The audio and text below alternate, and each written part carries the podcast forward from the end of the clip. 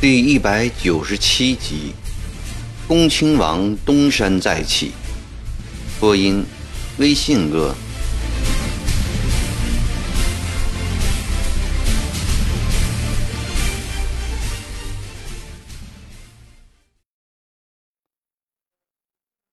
拜见圣母皇太后。待太监打起黄缎棉台门帘后。纯郡王福晋轻移帘布，踏进了养心殿后西阁，跪在了棉垫上，向斜靠在躺椅上的慈禧太后请安。快起来，柳儿！慈禧坐起来，脸上泛起亲热的笑容，指指身旁铺着大红牡丹刺绣缎垫的瓷墩，说：“坐到这边来。”纯郡王抚近柳儿站起来，坐到了慈禧身边的瓷墩上，笑吟吟地说：“姐姐这几天愈发漂亮了。”死丫头，姐还有什么漂亮不漂亮的？该漂亮的是你。”慈禧笑着说，脸上现出两个浅浅的酒窝。微露两排雪白细密的牙齿，这两个迷人之处，正是她同样生得花容月貌的妹妹所欠缺的。慈禧的娘家只有这个比她小四岁的胞妹，她因为自己喜爱兰花兰草，而被咸丰帝取名兰儿，便依此将喜欢柳枝柳叶的妹妹取了个小名。叫柳儿。柳儿十七岁那年，慈禧刚生下了后来的同治皇帝，本来就受到了宠爱，这下更加专宠了。一天，咸丰帝跟他谈起七弟奕轩的婚事，他就趁势提出了自己的妹妹。咸丰帝出于对他的爱，连柳儿的面都没有见。就定下了这门亲事，这样柳儿进了纯王府，成了纯王的正式夫人，满语称为福晋。慈禧姐妹的际遇引起了社会上的极大轰动，人们谈起历史上杨贵妃姐妹的故事，再次升起“遂令天下父母心，不重生男重生女”的感叹。柳儿虽不及姐姐的机警干练，却也比一般的女人有主见，能办事。三年前，在热河行宫那段惊心动魄的日子里，肃顺为独揽大权，曾严密地监视两宫太后的行迹。柳儿以特殊的身份出入宫中，为两宫太后传递信息，终于通过。淳王奕轩联络了在京主持外交的恭王奕欣，叔嫂合谋，废除了辅政八大臣，实行两宫垂帘听政。柳儿实为这段历史中一个神秘而重要的人物。也正因为有这个功劳，慈禧对自己的胞妹更加刮目相看。丈夫死了，儿子还小。不谙世事，在这个世界上，慈禧最能推心置腹说话的人，便是妹妹柳儿了。这几年，她常常招柳儿进宫，谈话也多为家事，也谈些与普通女人无异的养儿育女、穿着打扮等琐碎话题，间或也谈起逸轩来。慈禧对奕轩的感情自然超过对咸丰帝其他几个兄弟，她很希望妹夫能成为她处理军国大事的得力帮手。三年来，他委任他很多职务，一来为加重他的权力，二位多给他以磨练的机会，尤其在罢黜了恭王的职务后，慈禧对奕仙更寄予重任了。孰料这个二十七岁的郡王，与他的同父异母兄比起来，资质差得太远了。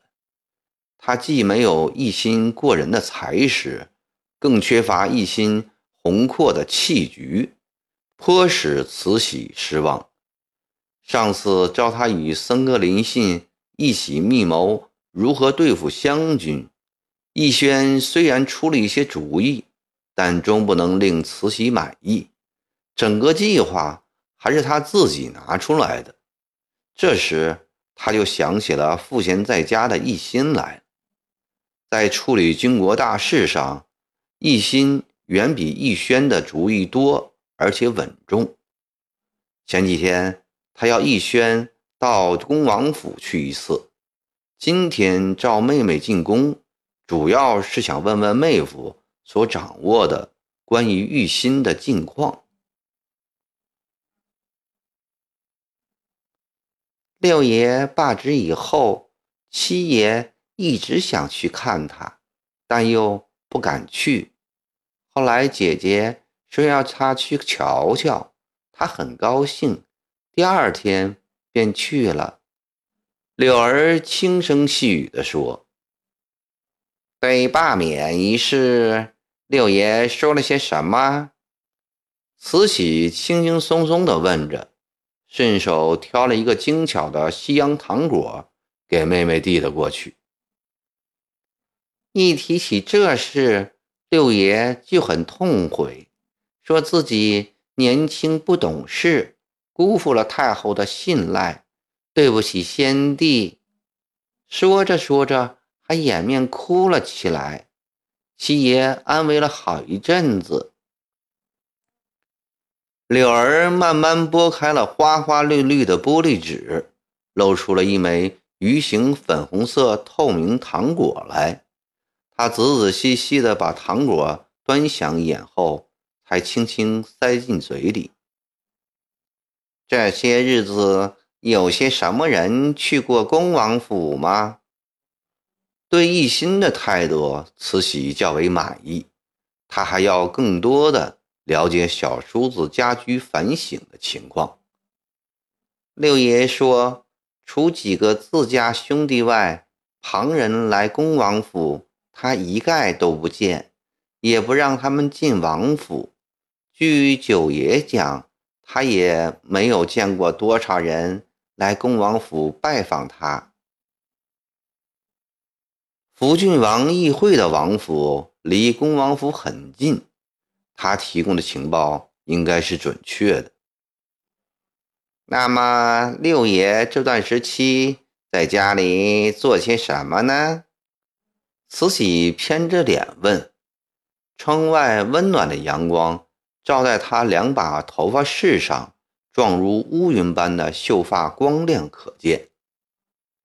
七爷也问过他，六爷说为闭门读书而已。七爷看到六爷案桌上摆的是圣主爷的玉批、乾隆爷的御制诗和先帝的诗文。柳儿的这些回答都与他从别的途径上。所了解的情况大致相合，慈禧很满意。她站起来，满面春风地对妹妹说：“跟我来，我带你看看前些日子他们送给我的贺礼。十月初十是慈禧的生日，她是一个很讲脸面的人，又有贪财爱货的癖好。”咸丰帝在世时，每到这一天，都要亲自为他贺生，还要送他一点小东西。皇后也送他一两件礼品，妃子们就更不消说了，人人都送他礼物。他把这些礼物珍藏好，一有空闲便一件一件拿出来欣赏。每到这时，他便沉浸在一种难以言喻的喜悦之中。这两年当了太后，地位高多了，生日期间收到的礼物更多了。但终因江南战事未结束，不敢太铺张奢侈。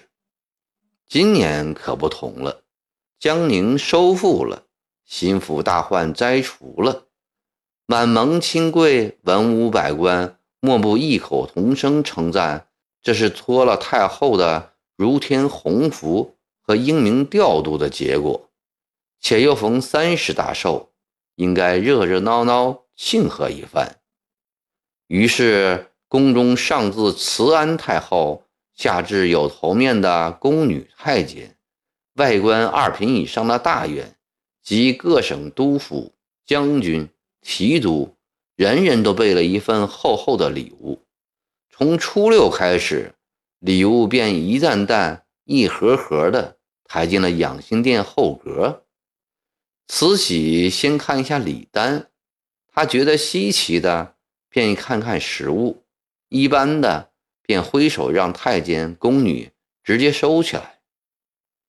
初八日起，宫中又唱起了大戏，一连唱了五天。初十为高潮，前前后后，宫内宫外紧张忙碌了十天。寿星自己也辛苦了十天，他的辛苦是忙着看礼物、看戏，接受大家的祝贺。虽然很辛苦，但他却异常的兴奋。他想，妹妹虽贵为郡王福晋，很多东西也未必能看得到，便兴致浓厚的带着妹妹到他的珍宝室去。兄妹俩走出寝宫，进入一条狭长的巷子，走到巷子的尽头，又进了一座宫殿。宫殿不大，殿里摆着一个接一个的书柜，在一面绘着彩色山水图案的墙壁前，姐妹俩停了下来。慈禧叫随后跟着的太监对着墙端用力一推，居然推出一个门来。柳儿吃了一惊，想不到神圣的紫禁城内竟然有这等诡秘的暗示。慈禧带着柳儿进了门，这是一间不大的房子，四周暂未有门窗，光线和空气都借助屋顶的通气孔而来。房子里摆满了一人多高的木架子。这是什么店啊？柳儿问。他终于忍不住了。这是钱明留下来的密室。朝廷有什么机密大事，则在此殿内计谋。世主爷、圣主爷当年都应过，到乾隆爷时就再也没有用过了。那年先帝一时高兴，领我到这间屋子里来玩儿，又把开启的暗号告诉了我。我现在就用它来珍藏珠宝，姐姐。这也太可怕了，柳儿心胆胆的。知道了就不害怕了，怕就怕皇宫里还有这样的密室，我们不知道，外人反而知道，那就可怕了。走了几步，慈禧又说：“柳儿，我真不愿意常年待在这里呀。”当年先帝每去圆明园，我就高兴得不得了。可惜圆明园给洋鬼子烧掉了，花点银子把它恢复起来吧。柳儿建议道：“是要恢复的，只是前些年要对付长毛，国库紧，现在长毛灭了，是到修园子的时候了。”说着说着，姐妹俩走到屋子中间，慈禧指着四壁木架说：“这里面收藏着三千多盒珠宝首饰，全是他们这次送的。你今天看不了这么多，这样吧，你信手到架子上拿下五盒来，这五盒就送给你，好不好？就看你的运气了。姐姐的东西哪有不好的？这哪一盒都是稀世之宝啊！柳儿兴高采烈地看了好一阵子，只见每个盒子都是黄灿灿的，仅有大小之别，无精出之分。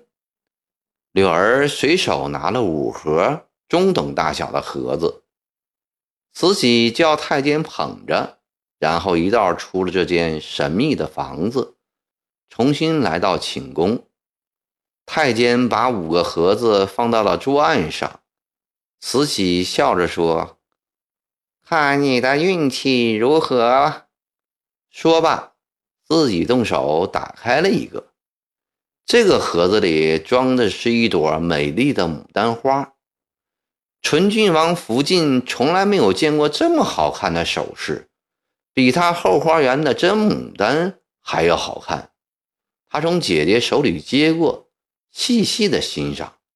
这朵牡丹的花瓣全用血红色的珊瑚薄片制成，四片绿叶子配的是碧绿的翡翠，那叶子雕的真好，对着窗户一照，里面细细的暗黑纹路都会看得清楚。花瓣叶片之间以头发丝般的细铜线连缀而成，柳儿越看越爱。把它别到发簪上看看。”慈禧含笑着说。柳儿把牡丹花插在了左边发簪上，问姐姐：“好看吗？”“好看。”慈禧很高兴，仿佛仍是一个十六七岁在娘家做女的大姑娘。你自己对着镜子照照。柳儿走到玻璃镜边，镜子里那位脸庞端正、身材窈窕的少妇，在牡丹花的衬托下更显得俏丽。插到右边去吧，可能会好看一些。慈禧走到妹妹身边，把花插到她右边的鬓发上。柳儿看到玻璃镜里的形象更美了。姐姐，你可真会打扮呐！柳儿欢喜地问：“为什么插到右边要好看些呢？”傻丫头，你没有看到你右边的头发梳得太紧了吗？真的，柳儿自己都不觉得，经姐姐一提醒，果然发现右边是梳紧了一点。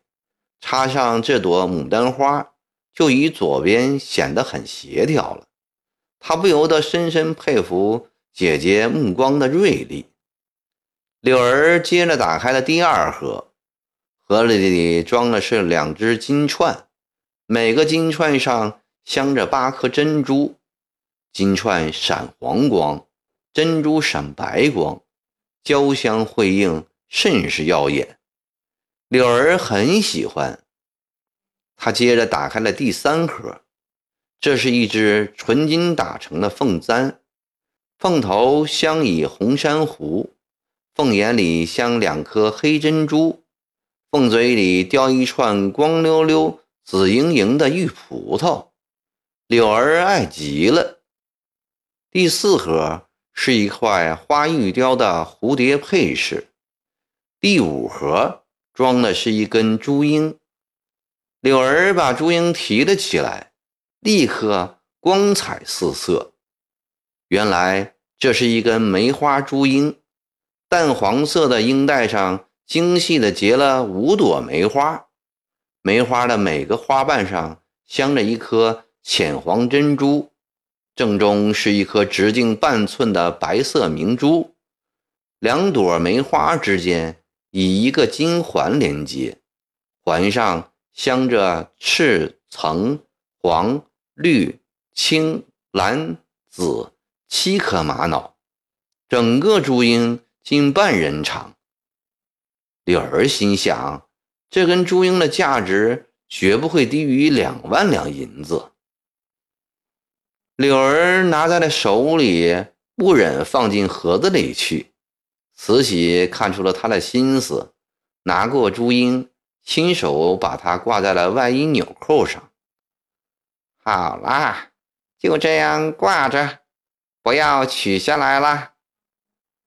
柳儿欢喜无尽地说：“谢谢姐姐了。”慈禧将眼前亭亭玉立的妹妹看了又看，说：“这件外挂的花色不对，我再送你一件合适的。”转脸对一旁的宫女说：“去把僧王附近送的那件褂子拿来。”过了一会儿，宫女捧出一件衣服来，柳儿接过，打开来。